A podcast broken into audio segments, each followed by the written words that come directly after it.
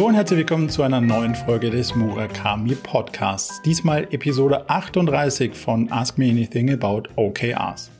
Wir haben uns mit der Frage beschäftigt, warum wir Moles nicht so wirklich als sinnvoll und klassisch agil betrachten und wie es denn in unserem Framework dann wirklich besser funktioniert, dass Mitarbeiterinnen und Mitarbeiter auch ein langfristiges Zielbild vor den Augen haben, was bisschen konkreter ist als die globale Unternehmensvision. Wir haben uns mit dem Thema Budgetprozess und Rolling Forecast beschäftigt und wir haben uns die Frage gestellt, ob es für Moonshots ein eigenes Mindset braucht oder ob vielleicht das Mindset immer das gleiche ist und Moonshots deswegen nicht gesondert betrachtet werden müssen, sondern so ganz normal in den OKRs eingebettet werden können. Und wir haben uns die Frage gestellt, wie man denn eigentlich den Status über mehrere Ebenen von OKRs so berechnen kann oder ob man es vielleicht auch nicht berechnen kann.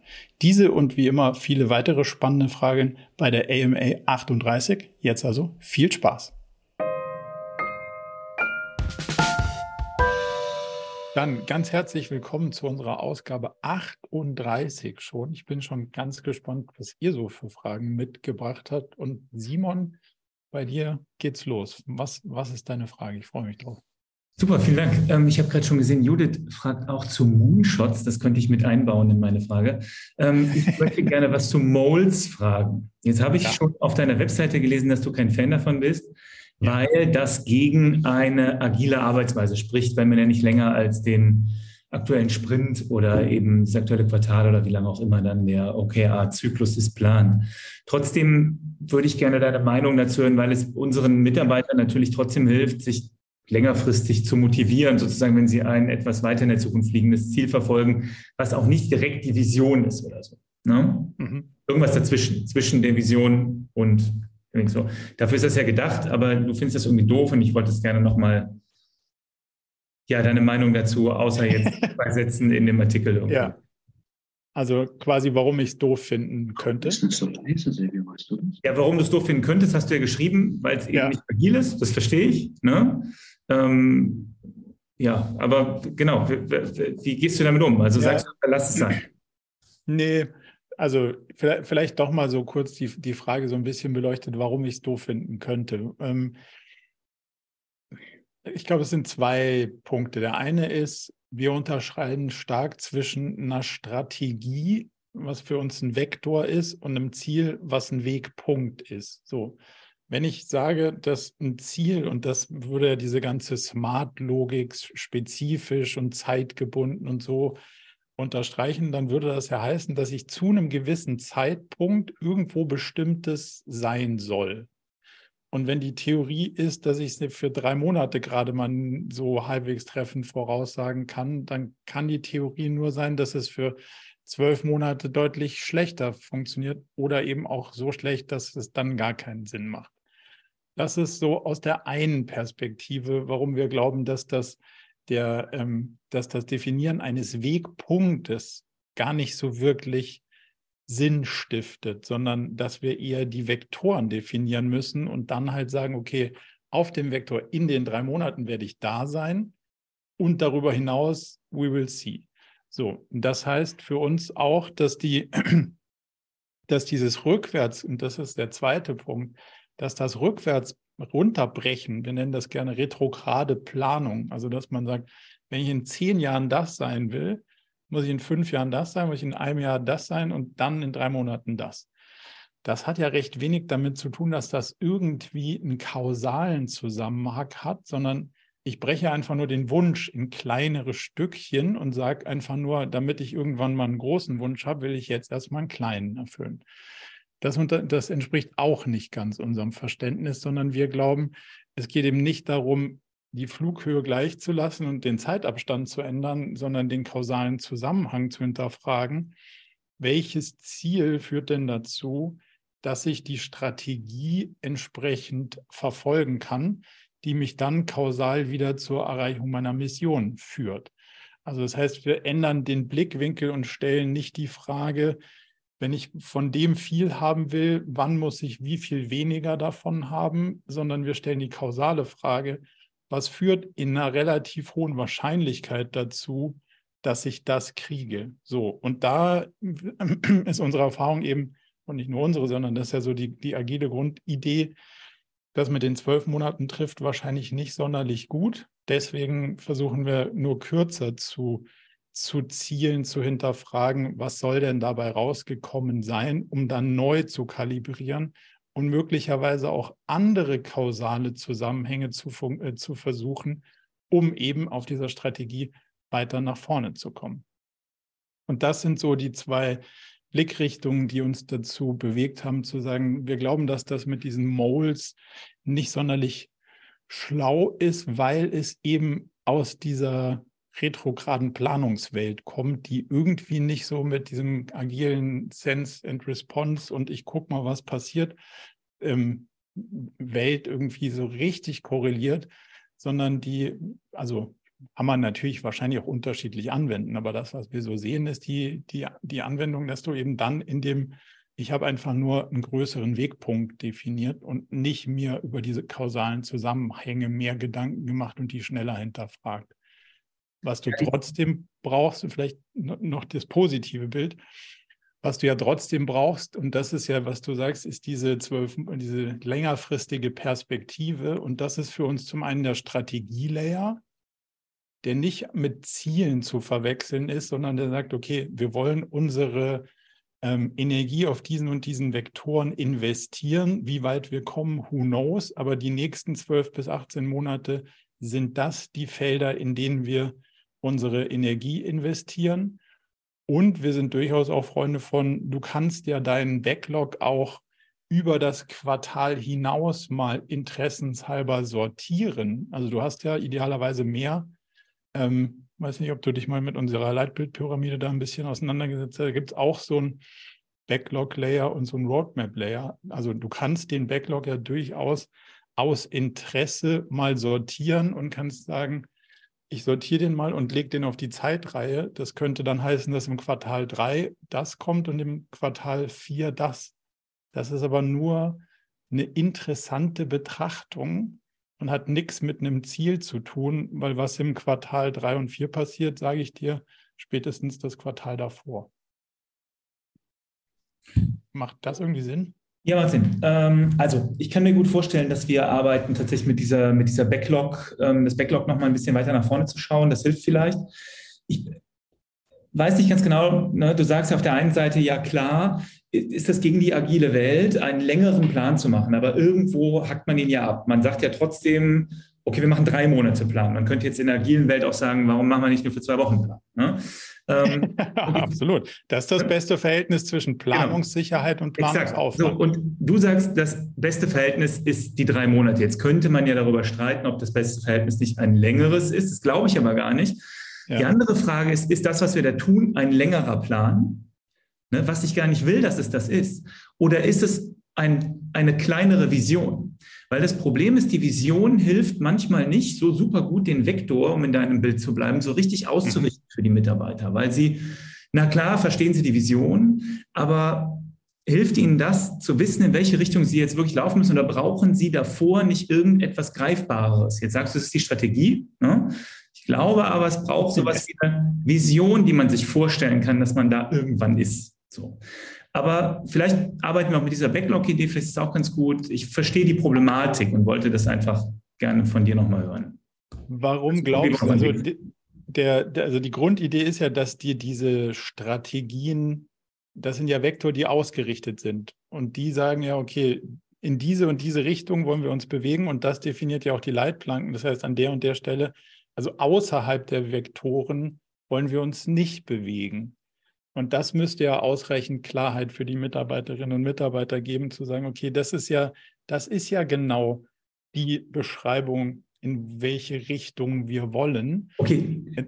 Könnte man nochmal darüber diskutieren oder, oder besser verstehen, was euer Verständnis von Strategie ist, damit es eben nicht ein, ein wie auch immer gearteter Wunsch ist, sondern damit es mhm. eben eine, eine Wette ist, auf der wir auf der wir liefern können. Und dann funktioniert es eigentlich ziemlich gut mit dieser, weil das ist ja die Operationalisierung der Mission, definiert ja, okay. ja die das, Strategien. Hm. Das mit dem Vektor nehme ich zurück. Korrekt, das ist die Strategie, da hast du völlig recht. Trotzdem ist die Frage, brauche ich irgendetwas, wo ein Mensch weiß, das kann ich als Zwischenziel erreichen. Ist das, ne, ich glaube, dass das manchmal menschlich ist, dass man so tickt, mhm. Dass man sich so ein Bild in der Zukunft macht, was nicht fünf Jahre in der Zukunft ist, so, wo ich weiß, das ist was, das habe ich das Gefühl, ich kann das erreichen. Mhm. Und würdest du sagen, dass, also kann natürlich auch sein, dass, dass die Vision, das ist ja immer so ein bisschen abhängig davon, könnte ja auch sein, dass es darunter Produkte gäbe und die Produkte hätten ja möglicherweise auch ähm, so, so ein Bild, wie du es dir gerade vorstellst. Und das ist vielleicht eins näher dran am, am ähm, lebenden Objekt. Wenn wir Produkte entwickeln würden, wäre das super. Ja, genau. Dann wäre ja. das sowas. Genau. Sowas wie so ein ja. Produkt ein, Ergeb ein Zwischenergebnis in irgendeiner Form. Genau. Ja, das muss jetzt auch nicht zeitlich gebunden sein. Ne? Okay, ich habe, also mir hilft es einfach nochmal darüber so ein bisschen zu diskutieren, weil es mir hilft, ähm, nochmal neu zu denken und mit, den, mit, mit unseren Jungs zu diskutieren und Mädels hier und zu gucken, wie wollen wir unseren Weg finden. Super, vielen Dank. Gerne. Dann Judith, zwei, Fragen gleich. Ja, die ich auch einfach ganz dreist so ein bisschen miteinander kombiniere. Oder äh, du kannst gucken, ob man die kombinieren kann, sonst stelle ich mich auch ganz brav wieder hinten an für die zweite Frage. Nee, nee, alles gut. Ja, einmal Thema Budget. Das ist, ähm, oft ist es ja so, dass die finanzielle Welt gefühlt ja noch, noch unagiler ist als so ein bisschen der Rest. Also oft gibt es ja noch immer die Planungen, die ja doch eher ein, anderthalb Jahresplanungsbudgetmäßig sind. Und es gibt mhm. den OKR-Prozess.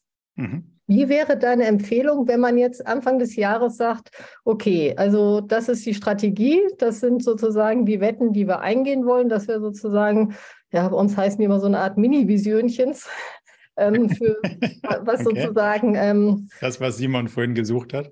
Genau. Genau, also die werden gefunden aufgrund, also es wird sich vorher gut Gedanken gemacht, wie sind jetzt die strategischen Rahmenbedingungen und was ist jetzt relevant, was ist jetzt wichtig für unseren Kontext und daraufhin wird geguckt, also da sind jetzt die Fokusbereiche, ähm, wo wir genauer hingucken wollen im fortfolgenden, in den OKR-Zyklen. Mhm. Ähm, wo fahrst du sozusagen da den Budgetprozess ein? Sagst du eher, also ähm, machst du so ein bisschen Art, also die tollsten, also die OKAs müssen sozusagen sich ein bisschen beweisen, dass ein gutes OKA kann sozusagen mehr Geld bekommen als ein OKA, wo man so sagt, mh, hm, haben wir jetzt nicht so das Gefühl, dass das jetzt so viel bringen können oder nicht so viel im Vergleich zu einem anderen. Natürlich auch etwas, sonst wird man es gar nicht als OKA nutzen, aber mhm. oder ähm, weil ich hatte mal dich so verstanden, du sagst, das ist ja so ein Gleichtaktsystem, wo eigentlich Zeit und Budget gegeben ist und dann mache ich irgendwie, gucke ich, dass ich mit den OKRs sozusagen das meiste raushol, was der Scope eben hergeben kann. Ja. Ähm, Wäre jetzt meine Frage, gibt's da, ist das immer so, dass sozusagen Budget grundsätzlich given ist oder kann das Budget als Spielgröße zu sagen, wo setze ich meine Coins drauf, nochmal ja, einen eigenen, ja, irgendwie mhm. einen eigenen Prozess haben? Ja. Ja, ähm, sowohl als auch. Also wir müssen vor allem, also wir müssen erstmal die ähm, idealtypische Welt diskutieren und dann gucken, was macht das mit der realen Welt, vor allen Dingen von Konzernhintergrund. Ähm, also wenn man davon ausgeht, dass wir gesagt haben, okay, die, die Ressourcen sind fix, dann müsste ich ja ungefähr wissen, was so mein, sagen wir mal, Personen, Haushalt angeht, also wie viele Menschen habe ich denn in meinem Team und was, was mein Finanzhaushalt angeht. Also wie viel Geld habe ich ungefähr in meinem Marketing-Topf. Und davon ausgehend würde ich ja versuchen zu sagen, was ist denn realistisch für mich? Weil es ist ja komplett unterschiedlich, und demzufolge unterschiedlich groß kann ich mir natürlich auch Ziele und Visionen stecken, wenn ich zehn Leute oder zehntausend Leute bin. So, das heißt, da muss ich ja schon mal so ein bisschen die Rahmenbedingungen kennen, in welcher Größenordnung bin ich denn da eigentlich unterwegs. So, das, das mal das Erste. Aber dann habe ich immer noch nicht, wenn wir jetzt mal davon ausgingen, wir wären so ein Marketing-Team und hätten ein Marketing-Budget, dann habe ich ja immer noch nicht fein allokiert. Also jetzt weiß ich so ungefähr, was ich im Marketing für einen Geldtopf habe. Aber ich weiß noch nicht genau, was mache ich damit im Marketing. So. Und jetzt ist ja die Idee so, dass diese Budgetplanung idealerweise sich eben nicht aus dem Zahlenwerk ergibt. Also x Euro in, weiß ich nicht, äh, Meta ausgeben und dann überlegen, was könnte ich denn jetzt mit der Kohle in Meta machen, sondern andersrum, ich habe 27 verschiedene mögliche Ziele. Dieses hier bräuchte so viel Geld und bringt mir das, dieses hier bräuchte so viel Geld und bringt mir das. Und demzufolge allokiere ich die Ressourcen, die ich habe, also auch das Geld auf die, auf die unterschiedlichen Themen. Weil ich auch hier wieder gucke, aus den gegebenen Ressourcen das meiste rausholen, kriege ich dadurch hin, dass ich sage, das, was am wenigsten kostet und mich am weitesten nach vorne bringt, in der Dimension, in der mir gerade das nach vorne kommen am wichtigsten ist. Diese Strategien sind ja nicht immer gleichgewichtet, sondern unterschiedlich von Quartal zu Quartal. Darauf setze ich. Und daraus ergibt sich eigentlich die Feinplanung. Das heißt, dadurch kann ich genau allokieren, wie ich im Marketing meine Mittel verteilen wollen würde und nutzen könnte. So, und das wäre ja jetzt im Prinzip bis hierhin ein ganz guter Kreis. Jetzt stellt sich halt nur die Frage, was passiert denn, wenn wir jetzt feststellen, das Marketing ist, also das Geld ist zwar weg, aber es ist nicht so performant, wie wir gedacht haben. Also das heißt, wir akquirieren gar nicht so viele Kundenaufträge, was auch immer, wie, wie wir uns damit erhofft haben bleibe ich dann bei der großen Allokation des Budgets? Oder muss ich vielleicht sogar rückwärts allokieren und sagen, ah, ich muss sogar nochmal den Marketingtopf anfassen und muss von da woanders hinschiften. Und deswegen ist der Gegenspieler, also der, der, der budgethafte Gegenspieler, der Rolling Forecast, der halt nicht nur forecastet, sondern der eben reallokiert. Weil wir festgestellt haben, so, uh, schlechte Zeiten die Performance ist gerade gar nicht da. Oder super Zeiten, ich kann dreimal so viel Geld ausgeben und zwar profitabel, dann wäre es ja völlig sinnfrei, mich von einem Budget zurückzuhalten. Also wenn ich irgendwie es schaffe, über Marketingausgaben Cashflow positiv neue Kunden zu akquirieren, dann gibt es ja kein Halten. Also wenn der Zeitversatz dazwischen nicht sonderlich groß ist, dann, dann gibt es gar keinen Grund, sich von einem Budget restriktiv behandeln zu lassen, dann, dann gibt man halt aus, was man profitabel ausgeben kann.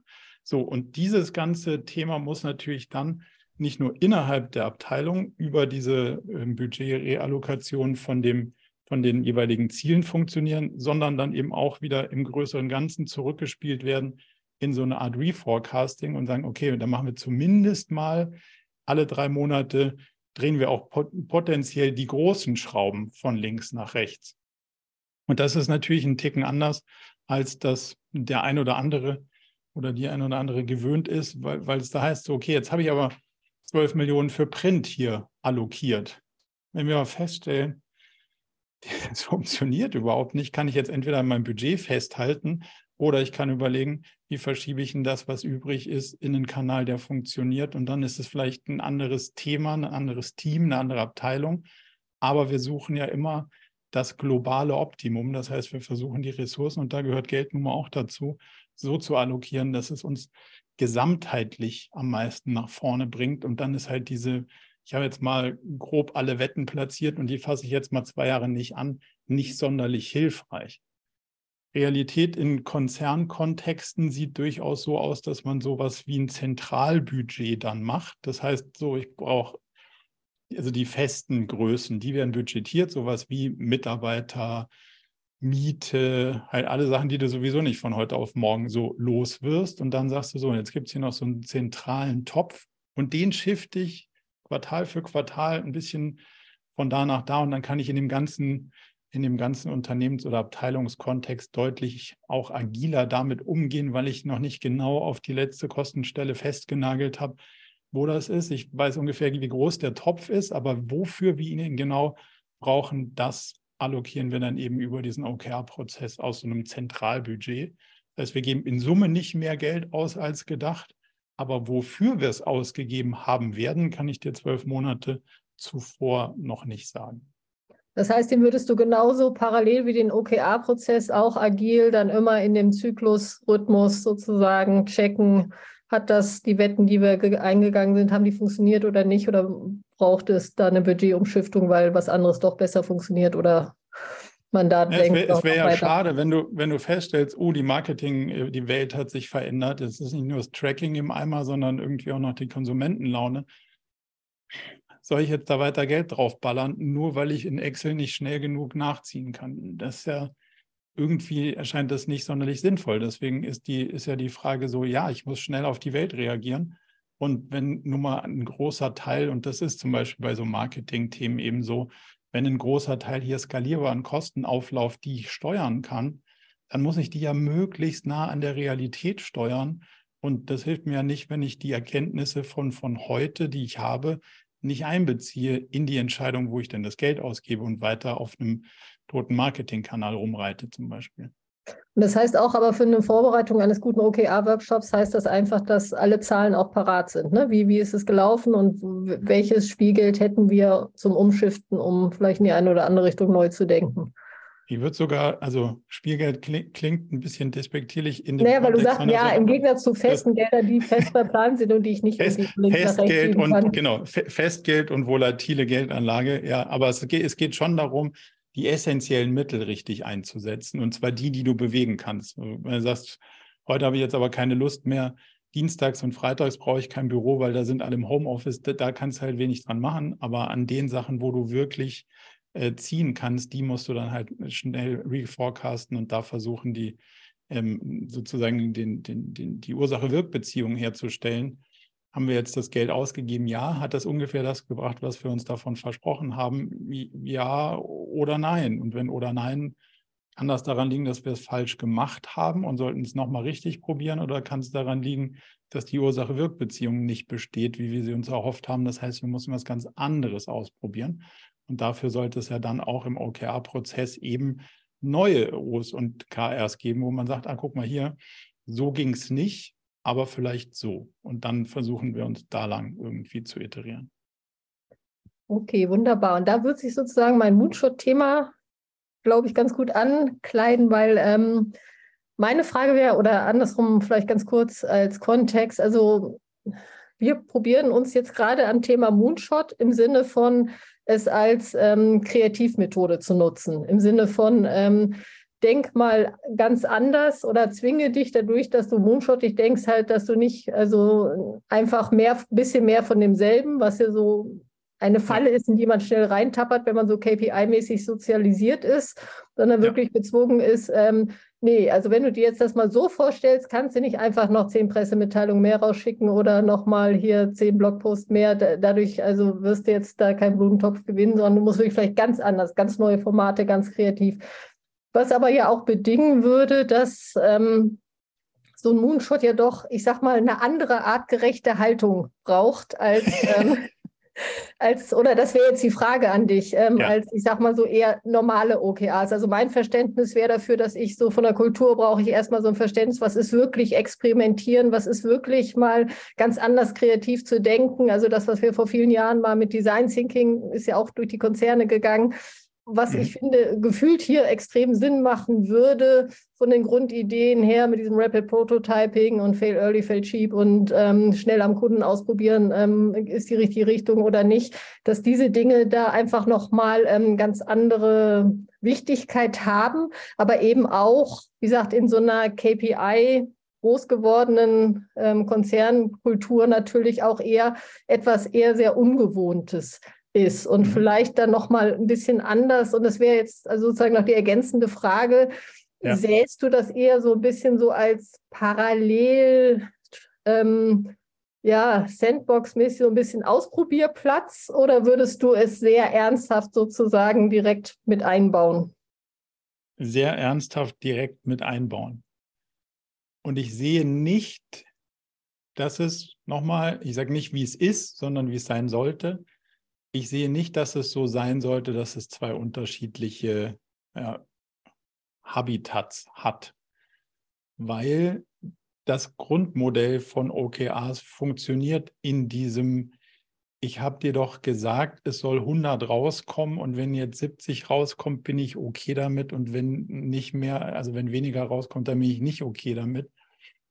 Da ist ja eine Grundannahme drin und die müssten wir vielleicht dann nochmal hinterfragen. Und die Grundannahme ist, dass die Summe unserer Handlungen der von uns quasi erstrebten Ziele eine Kausalität hat und die wir auch wirklich beeinflussen können.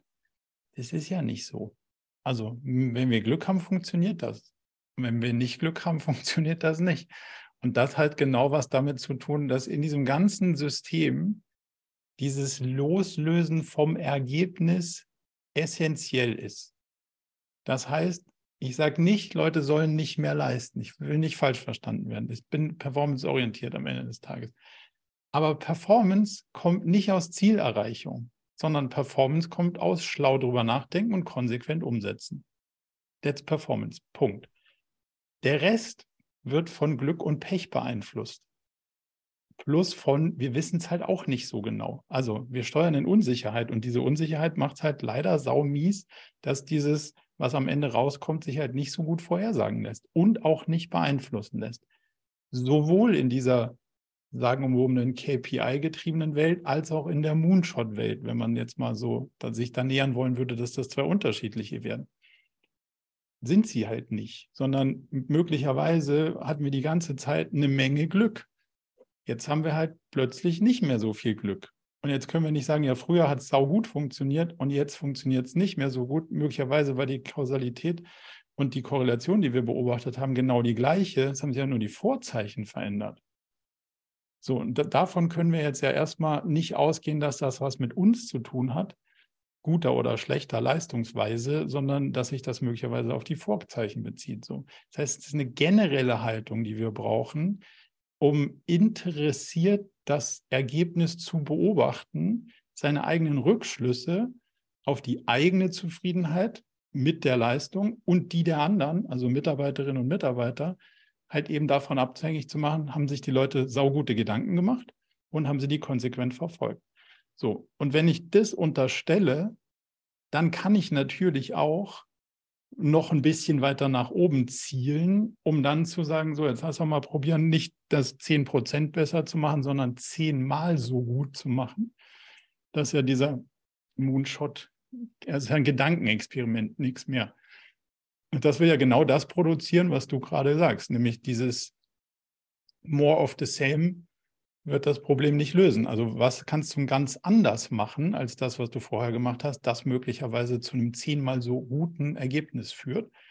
So, und wenn wir da sind, dann können wir uns tief in die Augen gucken und sagen, glauben wir uns die Geschichte hier wirklich? Also ist das ein valider Ansatz?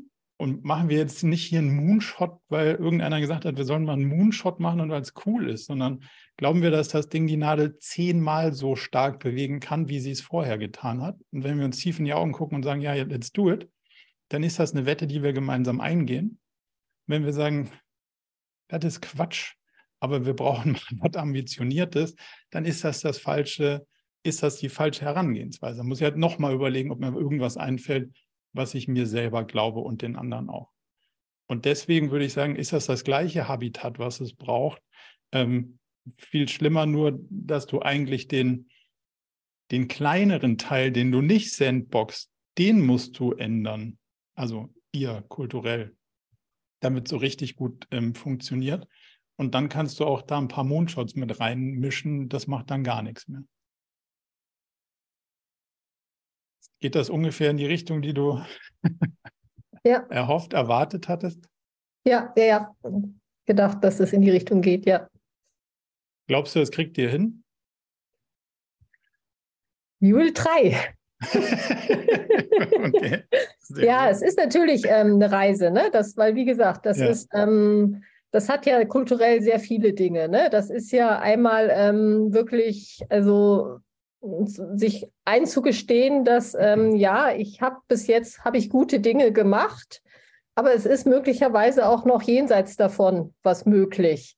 Und ähm, was ich vielleicht in den letzten 20 Jahren, wo ich mal wie was gelernt habe und es jetzt auch 20 Jahre irgendwie gut habe, irgendwie durchgebracht, ähm, hat mir immer mich bestätigt in dem, wie ich ja doch gut bin. Und wenn jetzt einer sagt, ähm, wir machen da jetzt mal Moonshots und mal was ganz großartig, großartig anders besser, dann kann das natürlich auch öfters so verstanden werden als ähm, wie bin ich nicht gut genug, was ich bis jetzt gemacht habe. Also absolut das habe ich ganz oft so das Gefühl, dass ja. Leute das so ein bisschen in so einen falschen Hals bekommen, dass das nicht so ja, in die Richtung Gamification, so nach dem Motto, ach komm, wenn du jetzt auf ein Fußballfeld gehst, willst, spielst du ja auch, um zu gewinnen. Und du hast aber irgendwie auch ein bisschen Spaß daran. Ne? Und das ist, also das, glaube ich, ist wichtig, so eine Kultur reinzubekommen, dass es so ein bisschen Freude macht, irgendwie äh, mal die 20 Prozent da oben auszuprobieren, die für mich jetzt vorher noch völlig unbekanntes Terrain waren.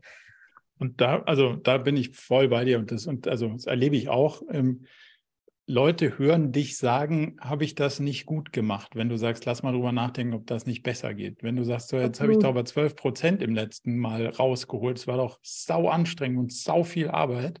Und du sagst, ja, lass mal gucken, ob du nicht zehnmal so viel rausholen kannst, also wir rausholen können, nicht du kannst. Dann hören sie dich gerne sagen so, boah, der ist nicht zufrieden damit oder das ist nicht genug, was ich da gemacht habe, sondern es ist, und das meine ich auch damit, dass man sich von dem Ergebnis detachen muss. Also ich bin nicht die 12 Prozent, die ich beim letzten Mal geholt habe und ich bin genauso wenig die nicht 10x, die ich bei diesem Mal nicht geholt habe, sondern ich versuche die besten Wetten zu platzieren. Und wenn ich, wenn ich versucht habe, schlau darüber nachzudenken, die 12 Prozent habe ich so geholt, dann bin ich genauso gut, wenn meine nächste Wette versucht, irgendwie zehnmal so viel zu holen. Und deswegen war ich ja vorher nicht schlecht, weil ich nicht vorher schon zehnmal so viel geholt habe, sondern die Wette war halt die beste, die, und da kommt halt dieses, wir gucken da alle drauf, die dir und mir eingefallen ist. Weil wenn ich sie vorher schon gewusst hätte, also wie wir in deinem Bereich zehnmal so viel hätten holen können mit dem gleichen Aufwand, dann hätte ich dir ja gesagt. Und da ich dir aber nicht gesagt habe, wusste ich es offensichtlich auch nicht. So, und das heißt, damals waren wir so gut, wie wir sein konnten und heute sind wir so gut, wie wir heute sein können. Und wenn uns heute irgendwie beim drüber nachdenken, wie das Thema so gut gehen könnte, was Geiles einfällt, war ich gestern nicht schlecht. Ist mir halt heute beim Duschen eingefallen, nicht gestern. Und das ist diese Kulturgeschichte. Aber ich verstehe das total und das unterstreiche ich auch, dass Leute dich sofort sagen hören, das war nicht gut genug, sondern doch, für damals war es super. Und jetzt denken wir nochmal neu drüber nach. Und wenn uns was Geileres einfällt, let's try.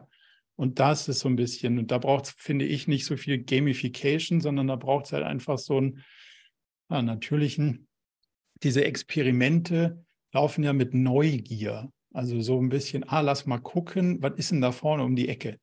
Und wenn ich um die Ecke geguckt habe, dann kommt die nächste Ecke und dann muss ich wieder gucken. So. Und solange mir der Prozess Spaß macht, ist es auch immer okay, wenn nach der nächsten Ecke die nächste Ecke kommt. Und so würde ich da so ein bisschen versuchen, mit den Leuten gemeinsam drauf zu schauen und zu sagen, ich habe nicht gesagt, ich nicht zufrieden bin. Ich habe nur gesagt, lass mal drüber nachdenken, ob man, ob man da noch was holen kann, was wir noch nicht gesehen haben. Vielen Dank. Sehr gerne. Komm, komm, gerne vorbei und berichte, wie, wie es läuft mit den Moonshots. Dann Tini, glaube ich. Super, ähm, vielen Dank. Genau, meine Frage war ein bisschen zur Kaskadierung zwischen Firmen-OKRs zu Department-OKRs und das dazugehörige Scoring. Vielleicht kurz als Kontext.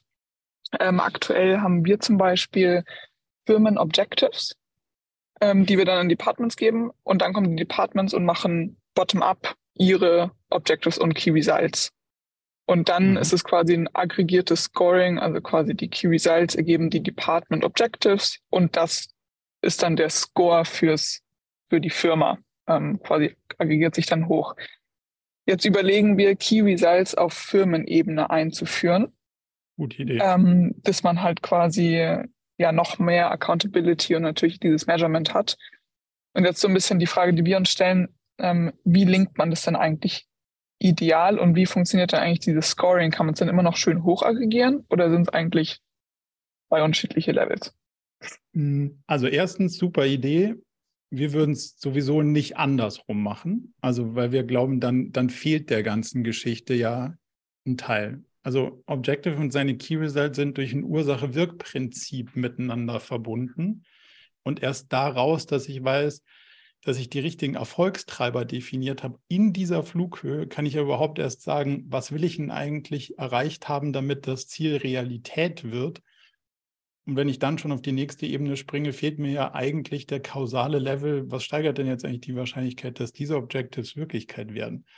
Mhm. Das heißt, da hätte ich schon mal das erste Störgefühl, dass ich nicht wüsste, wie ich das so wirklich miteinander vernetzen könnte. So. Also von daher teile ich die Idee und finde, so, so macht total Sinn, das einzuführen. Vor allem auch, weil dann klar ist, wer was verantwortet. Nämlich C-Level, also CEO, verantwortet das gesamte Company-Set mit all den Key Results und nicht nur irgendwelche O's, die dann so weiter delegiert werden. Das hat leider was damit zu tun. Last Line of Defense im Unternehmen ist halt leider nur mal ein CBO. Das heißt, wenn alle anderen es nicht gemacht haben, dass es stattfindet, gibt es nur noch einen oder vielleicht eine Doppelspitze zwei Personen, die das dann verantworten, dass das dann doch passiert. Und wenn das da gar nicht so genau definiert ist, was dann da eigentlich passiert sein soll, ist das mit der Accountability ein bisschen schwierig zu handeln. Mhm. Also Haken dran, ähm, Einführen von Company Key Results finden wir gut. So. Zweite Frage. Wie kann ich das messen? Und wie kann, also wie kann ich das aggregieren? Und du hast, glaube ich, gefragt, kann ich das dann genauso gut aggregieren, wie du es vorher konntest? Die mhm. Antwort ist, du konntest es vorher schon nicht gut aggregieren. Deswegen kannst du es auch nachher nicht gut aggregieren. Weil was man berechnet, ist nicht normierter, nicht gewichteter Durchschnitt von Sachen. Das sagt gar nichts. Außer einer schönen Zahl. Und deswegen glauben wir, man kann das nicht berechnen, weil es äh, eben nicht normiert und nicht gewichtet ist. So, das heißt, du, du, was soll ich denn dann da oben sehen? Die Frage ist, also wie, wenn du uns fragst, wie, wie bewertet man es dann? Jedes für sich selbst. Also auf, der, auf dem Department-Level hast du es, glaube ich, genannt, ähm, gibt es jemanden, der für das Department-Set verantwortlich ist. Und die Person muss das raten und graden und sagen, wo stehen wir denn jetzt hier eigentlich? Und dann ist die, dann ist ja eine, eine kausale Verlinkung zwischen mehrerer Themen auf dieser Department-Ebene und einem zum Beispiel Key-Result auf der Company-Ebene. Das ist ja multikausal. Also das heißt, da treiben ja möglicherweise drei oder vier verschiedene Sachen auf dieser Department-Ebene ein Key-Result auf der Ebene da oben drüber da eine annähernd treffsichere Korrelation zu versuchen, im Vorhinein irgendwie herzustellen, dass man am Ende irgendwas ausrechnen könnte, selbst wenn es gewichtet und normiert wäre. Auch das haben wir noch weder, also weder konzeptionell schlau gesehen, noch irgendwie, dass das jemals funktioniert hätte. Deswegen glauben wir, es muss halt auf jeder Ebene eingeschätzt werden. Du musst dir die Key Results angucken. Du musst dir sagen, wie sind denn jetzt hier die unterschiedlichen Departments unterwegs? Was, was kriege ich denn in den One-on-Ones raus? Und ein großer, also deswegen wird das ja dann mal versucht, weil die Idee ist, cool, wenn sich das automatisch ausrechnet, brauche ich ja gar nicht mit den Leuten reden. Hilft halt nur nicht. Dann habe ich irgendein Tortendiagramm, da steht dann irgendwas drin und da steht, wenn es gut läuft, da ist auch grün. Aber der Erkenntnisgewinn kommt ja daher, dass ich im One-on-One -on -One mit meinen Leuten aus den Departments rede und dass wir in der großen Runde, in dem Leadership-Team alle zusammenreden und dass ich dann auf Company-Ebene einschätze, wo die einzelnen Key Results in ihrem Confidence-Level stehen. Und am Ende brauche ich ja auch nichts aggregieren, weil die Key Results auf dem Company-Level, die sprechen in ihrer Messbarkeit für sich selbst. Also die haben ja eine messbare Größe, die muss ich nur messen. Da muss ich ja von unten nichts quasi aggregieren, um rauszufinden, wie das Key Result dann am Ende steht. Macht das so ein bisschen mhm. Sinn? Ja, das macht Sinn, wenn ich eine ähm, Folgefrage noch, noch stellen dürfte, weil du jetzt auch Confidence-Intervalle genannt hattest. Also quasi es sind Best Practices, die ihr hört, ähm, dass man Confidence-Intervalle plus normalen Prozentsatz, also ich meine, die Berechnung eben aus diesen Key Results hat? Oder was ist so ein ideales Scoring oder Bewertung? Kannst du noch ganz kurz definieren, was du mit, mit Berechnung in Prozent meinst, nur dass wir da vom gleichen reden? Also ähm, idealerweise ist ja ein Key-Result äh, messbar. Und wenn man ja. sagt, weiß ich nicht, ähm, close five clients in one quarter, und dann kann man ja, weiß nicht, drei von fünf also da hat man ja, kann man ja einen Prozentsatz dazu allokieren. Ja, also das, das würden wir als Grading bezeichnen und ähm, das musst du immer machen, weil am Ende geht es nur darum und um nichts anderes. Mhm. Und dann geht es ja darum, wie steht das Key Result im Verhältnis zu dem avisierten ähm, erwünschten Wert. Und das in Prozent. So, das ist der eine Teil. Der andere Teil ist, dass manchmal ist es A, sau aufwendig, das zu erheben. Also es ist nicht ja immer so, dass du hingehen kannst und kannst sagen, ah super, das ist, ich schließe hier zwei Zahlen an das Dashboard an und dann habe ich die Zahl klack und dann kann ich so sofort ausrechnen, sondern möglicherweise muss irgendjemand richtig Arbeit da reinstecken, die Daten erstmal zu erheben. Oder die Daten gibt es gar nicht, weil es gibt noch gar nicht den Effekt, sondern der ist so ein bisschen so, dass der sich erst am Ende so wirklich einstellt. So, das heißt, ich muss dann ja gucken, wenn die ganze Zeit im Quartal so ein Flatliner vorliegt, aber am Ende wird das, was ich haben will, als Ergebnis exponentiell, dann muss ich ja die Frage vorher zulässig da lassen und sagen, wo dann mache ich denn jetzt eigentlich fest, dass wir ganz gut unterwegs sind. Und was wir nicht wollen, ist der Progress. Also wir definieren den so als Teile der Bemühungen sind erbracht. Das frage ich nirgends, sondern ich frage, wie viel von dem Key Result angestrebten Wert ist hier schon messbar zu beobachten? Nix. Okay, und dann frage ich die zweite Frage, Confidence Level. Wie sicher bist du dir, dass am Ende des Quartals ein Wert eintreten wird, der 70 Prozent oder höher ist? Und dann sagst du 50 Prozent, 60 Prozent. Und über den Zeitverlauf steigert sich das Confidence Level idealerweise. Oder es geht nach unten, weil du halt immer sicherer wirst, dass das nichts wird. Und diese, diese zwei Gegenspieler ermöglichen mir in der Unsicherheit, wenn ich exponentielle Ergebnisse hinten raus erwarte, trotzdem zu steuern und zu sagen, naja, du hast dein Thema im Griff. Wenn du sagst, das wird mit 70, 80 prozentiger Wahrscheinlichkeit ein Ergebnis, was 70 Prozent oder höher ist, all good. Wenn nicht, dann können wir ja gemeinsam in die Lösung eintauchen und sagen, was können wir denn jetzt ändern, dass wir es doch noch hinkriegen dass das Ziel am Ende des Quartals da rauskommt, wo wir es uns vorgestellt haben. Und das ist ja der Hintergrund von diesem Confidence Layer, dass ich genau diese Sachen eben in einem, im ja, Bauchgefühl-Index abfrage von jemandem, der sich verdammt gut auskennt und der dann sagt, keine Sorge, das wird schon oder kannst du vergessen, so wird das nichts. Und dann können wir uns darüber Gedanken machen, wie könnte es denn dann was werden, wenn es so möglicherweise nichts wird. Und das sind die zwei Sachen, die wir in der Regel parallel fahren bis zum Ende des Quartals. Und da geht es dann nur noch um die Prozente von dem Key Result. Super, vielen Dank. Gerne. Holger, du hattest, glaube ich, nur eine Anmerkung, keine Frage, gell? Okay. Dann Judith. Ja, dann schmeiße ich noch mal eine Frage in die Runde. Hau rein. Ähm, ja, ich sage immer so ein bisschen, ähm, ich, ähm, Objectives are cheap. Kirisalz sind die wahre Kunst. Also, wobei das natürlich ein bisschen euphemistisch ist. Ähm, auch für gute Objectives braucht man natürlich Ahnung von der Gesamtwetterlage, von strategischen Rahmenbedingungen und allem Möglichen. Das ist natürlich, will ich jetzt gar nicht kleinreden.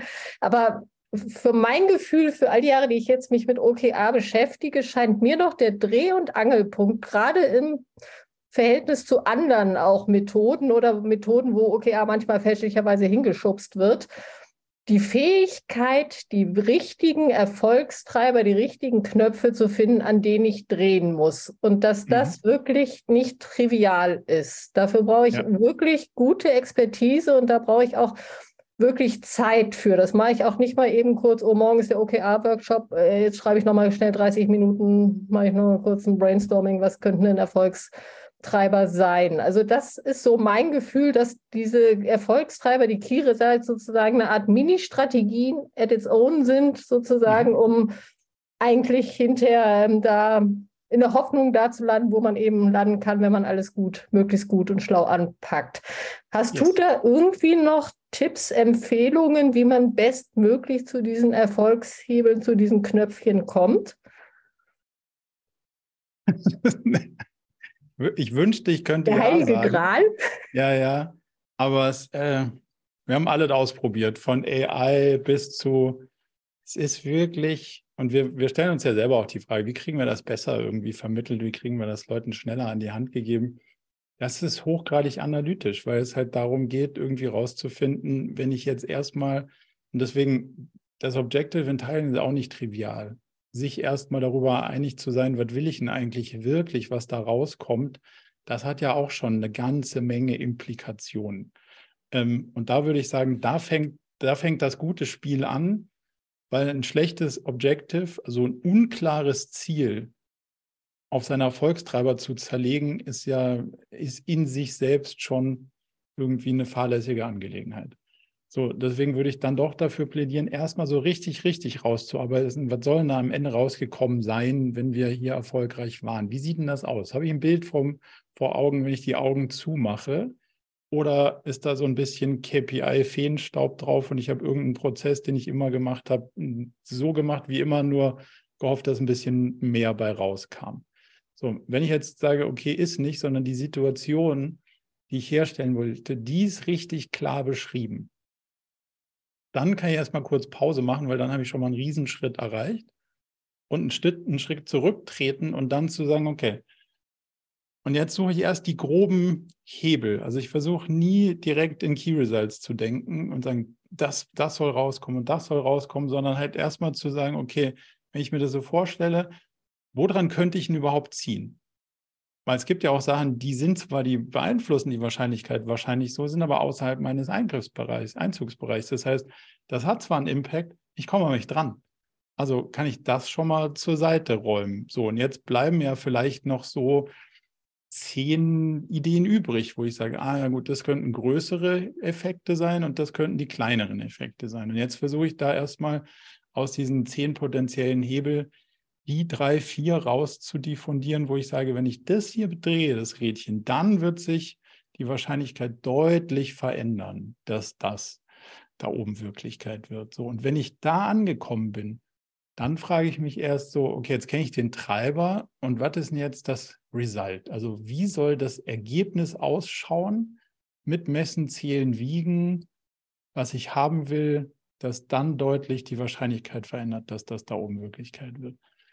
Und das ist jedes Mal wieder ein analytischer Prozess, den du, den du quasi Situation für Situation wieder durchlaufen musst, weil die eine Situation eine ganz andere ist als die andere. Das heißt, ein Ziel unterscheidet sich halt, wenn auch teilweise nur in Nuancen von dem anderen. Es sei denn, du machst KPIs, dann sind es immer die gleichen, aber dann ist es auch nicht, zumindest mal nicht in unserem Sinne, diese Ursache-Wirk-Beziehung, sondern wenn du dich wirklich auf diese Ursache-Wirk-Beziehung stürzt, dann ist es halt jedes Mal anders. Und deswegen gibt es da kein Rezept, kann man nicht abschreiben, sondern muss man sich die Situation jedes Mal wieder so vor Augen führen und sich der Sache über die Treiber nähern und dann Ergebnisse ableiten, wenn man ein sauberes Objective davor definiert hat. Besser könnte ich es jetzt auch nicht erklären für den Moment. Hilft das? Ja, aber das ist wirklich, glaube ich, ja, also da sich, dass da jeder sich so als Firma ranrobbt, ne, wie da der beste Weg ist, ich glaube, das ist wirklich so ein bisschen der heilige Gral, ne, wie, wie man wirklich das Bestmöglichste aus der Methode rausholen kann. Naja, und das fängt halt schon, und das ist ja so ein bisschen, wie du gesagt hast, Mini-Strategien trifft es wahrscheinlich ganz gut, weil im Prinzip ist das ja diese ganze kausale Verkettung folgt ja immer dem gleichen Muster. Was steigert die Wahrscheinlichkeit, dass das nächstgrößere eintritt? Und dann bin ich auf irgendwann so einem Zweijahresding und das wiederum steigert die Wahrscheinlichkeit, dass ich dieses Missionsding irgendwann mal hinkriege. Und dadurch wird die Vision Wirklichkeit so. Das heißt, kausal folgt das alles dem, dem gleichen Muster. Und deswegen ist die Aussage auch, finde ich, unterstreichbar richtig, dass man kleine Mini-Strategien finden muss, um das Objectives zu realisieren. Demzufolge ist aber schon mal die erste spannende Frage, wenn es Mini-Strategien geben müsste, gibt es denn dann auch die nicht so Mini, also die richtig großen, die richtigen Strategien? Und da sehen wir schon massive Optimierungsmöglichkeiten. Und das heißt, das ist ja schon mal das gleiche Denkmuster. Und wenn es da oben schon scheitert, weil ich sage, ja, mit der Wirkung und der Ursache habe ich mich da auf dem Level meines Geschäftsmodells noch nicht so auseinandergesetzt, dass ich die Treiber explizit benennen kann, dann ist es auch nicht verwunderlich, dass darunter Leute mit, sagen wir mal, weniger Horizont ist verkehrt, also äh, sozusagen Blickmöglichkeit, weil die Flughöhe eine andere ist. Das, das, heißt, du siehst ja, du siehst ja nicht das ganze Picture, sondern du siehst ja nur einen kleineren Teil und dann fällt es ja in Teilen noch schwerer, das Gesamtkunstwerk sehen zu können, wenn du nur deinen Ausschnitt wirklich siehst, solange dir keiner den richtigen Rahmen malt. Und dann sollst du in einem kleinen Kästchen da irgendwas malen, was dann am Ende zum großen gesamten Bild irgendwie passt.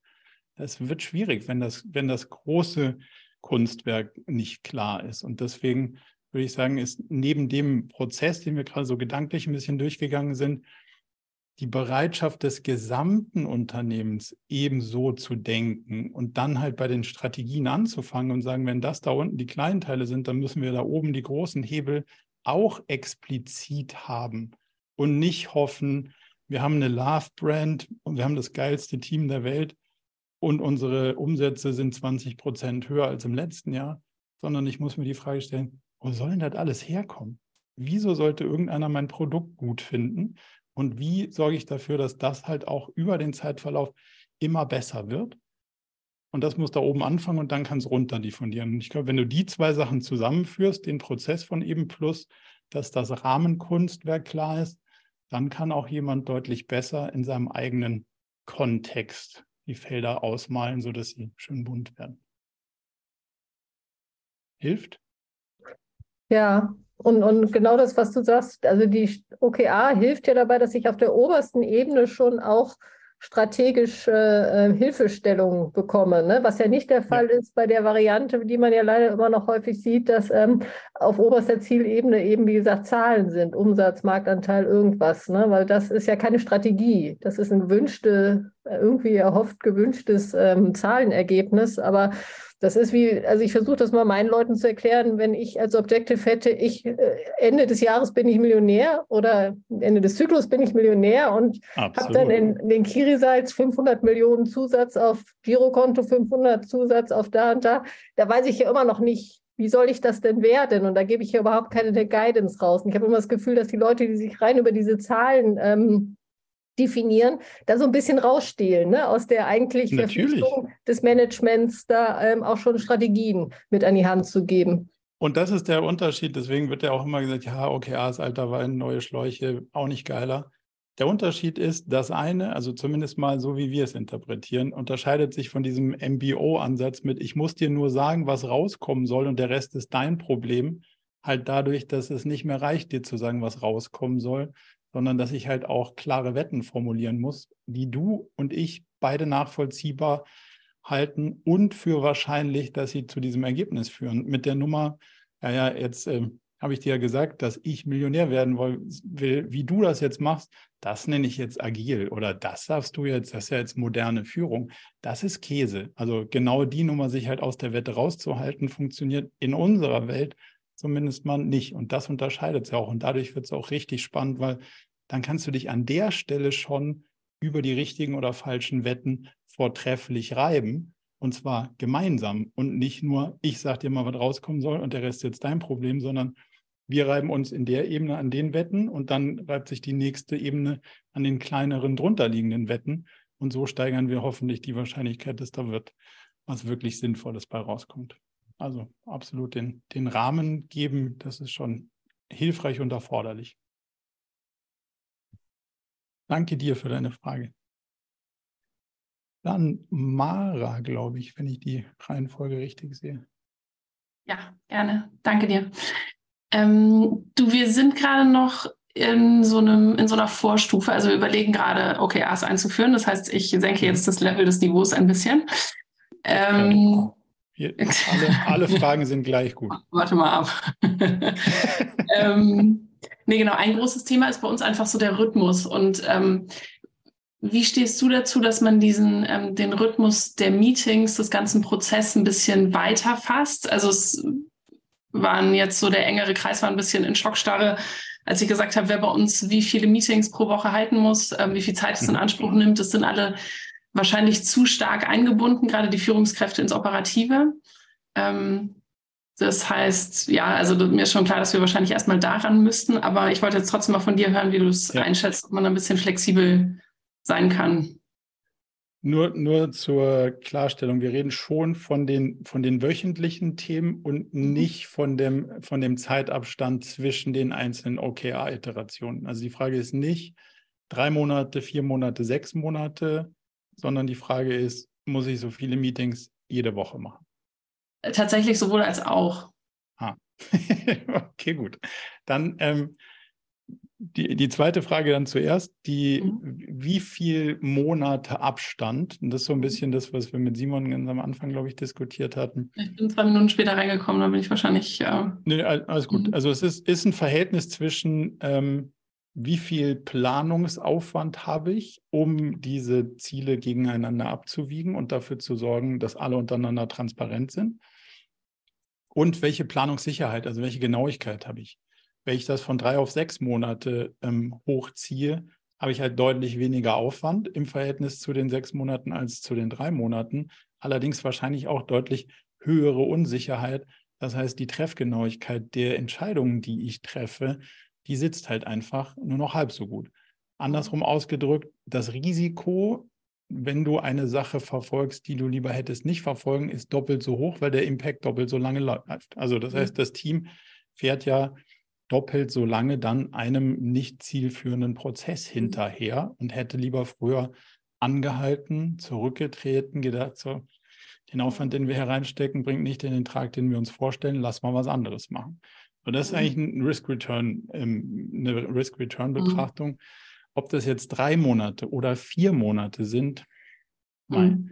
das kann man irgendwie wahrscheinlich trefflich diskutieren. Ob das drei Monate oder ein halbes Jahr sind, da zeigt ja die Erfahrung, das halbe Jahr trifft schon, schon so schlecht, dass es das halbe Jahr wahrscheinlich eher nicht sein mhm. wird. Okay. Das ist, der, das ist der eine Teil. Mhm. Der andere Teil ist, wie viele Meetings soll ich denn hier machen? Und ich muss ja eigentlich auch noch mein Tagesgeschäft machen. Das so mit dem, was mache ich denn jetzt hier mit meinem Operations eigentlich? Mhm. Die erste Frage ist, die OKRs steuern ja auch vor allem das, was in den Operations passiert. Also das heißt, das ist ja durchaus schon auch der Orchestrator für die Ziele, die ich äh, erreichen will. Und da gehört halt operatives und strategisches gleichermaßen rein. Wenn man das jetzt mal so trennen will, operatives würde heißen, ich habe in dem Quartal Aufwand und Ertrag und strategisches würde heißen, ich habe in dem Aufwand, in dem Quartal Aufwand, aber noch keinen Ertrag. Und damit ich im nächsten Quartal irgendwann aus dem strategischen Ertrag ziehen kann, muss ich irgendwann mal den Aufwand reinstecken. Und das ist ja ein Trade-off an den Ressourcen, weil wenn ich nie warten kann auf die Erträge, dann werde ich mich auch entsprechend nie fortentwickeln, sondern immer nur diese operativen Sachen machen, die wenig Investment erfordern. Das heißt, erstmal wichtig, wie steht denn das im Verhältnis? Und ist es nicht so, dass man sagt, ah, super, operativ das machen die schon. Und on top machen sie jetzt noch ganz viele Themen obendrauf in ihren OKRs. Mhm. Und deswegen würde ich den Teil schon mal erstmal angucken. Ist das Verhältnis A überhaupt realistisch? Also zwischen den Sachen, die ich da rein, ähm, rein priorisiere und, und können die das überhaupt alle ähm, machen? Also erreichen mit den Ressourcen? Und wenn ja, steuert das denn dann auch das Tagesgeschäft? Weil die müssten sich ja dann doch durchaus auch die in diesen OKR-Meetings mit sehr operativen und weltlichen Dingen beschäftigen. Mhm. Und dann ist die Frage, was bräuchte ich denn darüber hinaus dann noch für Meetings? Und da ist unsere Antwort ja idealerweise keine mehr. Also keine Regelmeetings, die Steuern, Abstimmen oder sonst was mhm. erfolgen, erfordern, sondern nur noch wir arbeiten zusammen am Text für eine Webseite. Da, dafür können wir so viele Meetings machen, wie wir wollen. Das ist ja ein inhaltliches Meeting, aber kein Abstimmungsmeeting. Mhm. So, und die, die Alternativfrage ist ja, wenn das jetzt vorausgesetzt wäre, diese ganze operative Action ist in den OKRs abgebildet, plus das Verhältnis operativ-strategisch ist so, dass es realisierbar wäre, und wir würden die Meetings weglassen, dann ist die Frage, wo treffen die Leute die Entscheidung und wie fließen die Informationen? Weil du musst ja trotzdem die Entscheidung treffen und die Informationen fließen lassen. Und wenn sie das nicht in einem Meeting tun, dann passiert das per Slack, per Spontan-Meeting. Ey, dieses Thema, krass, können wir heute Abend mal telefonieren. Wann hast denn du Zeit? Dann haben wir wahrscheinlich sogar mehr Zeit in die Terminfindung von spontanen Abstimmungen investiert, als in die Meetings, die wir vorher schon hatten, weil ähm. wir wussten, dass es was zum Abstimmen geben wird. Mhm. Weil es immer was zum Abstimmen gibt. Und wenn es nichts zum Abstimmen gibt, dann müssen wir auch nicht eine Stunde da rumhocken, sondern dann sagen wir, gut, cool, haben heute nichts zu holen, machen alle weiter. So, also wir würden ja. eher von der Seite her rangehen und sagen, Also lieber die Meetings so konsequent planen, versuchen alles da zu subsumieren. Mhm. Und wenn es mal kürzer ist, total super. Aber wenn wir es mhm. brauchen, haben wir es und müssen uns nicht erst irgendwie zusammensuchen, mhm. sondern wir haben eine Struktur, in der das, ähm, in der das abgefahren werden kann. Ja. Es macht Sinn, es ist trotzdem irgendwie ein, äh, wenn man denkt, so, also bei uns gibt es teilweise Leute, die haben 16 Personen in ihren Teams. Ja. Die sind dann ganz schön lange beschäftigt einfach. Aber es ist natürlich so, weil sie treffen ja die Entscheidungen sonst auch. Also es ist ja, ja bisschen linke Tasche, rechte Tasche, nur dass halt jetzt im Kalender steht. Absolut. Und die Frage ist auch, ist 16 Leute irgendwie eine Führungsspanne, die so wirklich genau das, ist? Genau, das steht auf einem ganz anderen Blatt. Ähm, ja. Aber ja. Aber die Informationen müssen irgendwie fließen und die Leute brauchen Entscheidungen so. Und wenn du das nicht strukturiert machst, dann musst du es halt unstrukturiert machen. Und das heißt, das wird dann endlose Slack-Marathons, Spontan-Meetings, irgendwas anderes geben, weil die, das Bedürfnis ist wahrscheinlich deswegen nicht weniger, nur weil du es nicht planst. Ähm, habt ihr irgendwie Erfahrung damit gemacht, wie das ist, wenn man in einem Rhythmus anfängt und es dann anpasst? Also wenn wir jetzt aus psychologischen Gründen sagen, fang halt mal in einem zwei Wochen Rhythmus an und wenn ihr merkt, es reicht nicht, dann schiebt ihr halt noch eins dazwischen oder ist es besser irgendwie anders oder ist äh, also kann, kann man machen. Die Frage ist, welche Entscheidung hat zwei Wochen Zeit? Ja. Ja, nicht wenige. Also die, die, meisten wären froh, wenn man irgendwie sagt, so guck mal, hier ist ein Problem und damit ich in drei Monaten meine Ziele erreicht habe, hätte ich gerne nicht erst in mhm. zwei Wochen eine Antwort, sondern idealerweise was früher. Ja. Nee, alles klar. Ich danke dir. Sehr gerne. Probiert es mal so aus und wenn es wenn es dann, man kann es ja so machen, probiert es mal in diesem Rhythmus aus, den sich ja irgendjemand überlegt hat, mit der Hoffnung, dass er was bringt. Ja. Und wenn die Annahme ist, super, und es ist äh, dann immer total langweilig in den Meetings, dann würde ich sie reduzieren, wenn wir feststellen, ah, die Meetings, da ist immer was los und es hat auch immer irgendwie Sinn gemacht, darüber zu reden, mhm. dann würde ich es mal so lassen, wie es ist. Ja, ja ich glaube, wir tasten uns einfach so ein bisschen ran und gucken mal. Sehr gut. Aber danke dir schon mal. Sehr gerne. Dann haben wir doch die Stunde mit ganz illustren und unterschiedlichen Fragen vollgekriegt. Dann danke ich euch ganz herzlich erstmal für eure Zeit und Aufmerksamkeit. Judith, ich sehe, du hast, du hast noch eine, die würde ich fast auf die nächste, auf die nächste Session verschieben. Wenn das passt für dich. Nee, das war keine Frage. Das war nur, so. weil es eben um die Themenzyklen ging, wollte ich nur eine ja. kurze Erfahrung reinbringen, das, okay, was bei uns als äh, praktikabel erwiesen hatte. Dankeschön. Dann, dann danke euch und äh, gerne bis zum nächsten Mal. Viele Grüße. Danke. Ciao, ciao. Genau, tschüss. Zum Abschluss noch ein kleiner Hinweis in eigener Sache. Wir haben ja nicht nur diesen spannenden Podcast, sondern auch einen Newsletter, bei dem wir uns versuchen, so aus unterschiedlichen Perspektiven dem Thema zu widmen, wie man eigentlich sein Leben und ein Unternehmen heute so wirklich führen kann und soll. Von daher gibt es da einmal im Monat ähm, ganz spannende Perspektiven und natürlich kriegt ihr über den Weg auch immer mit, welche neuen Podcast-Episoden stattfinden, welche Events wir vielleicht online haben und viele andere Sachen. Von daher meldet euch am besten gleich zur Mailingliste an unter murakami.com/newsletter.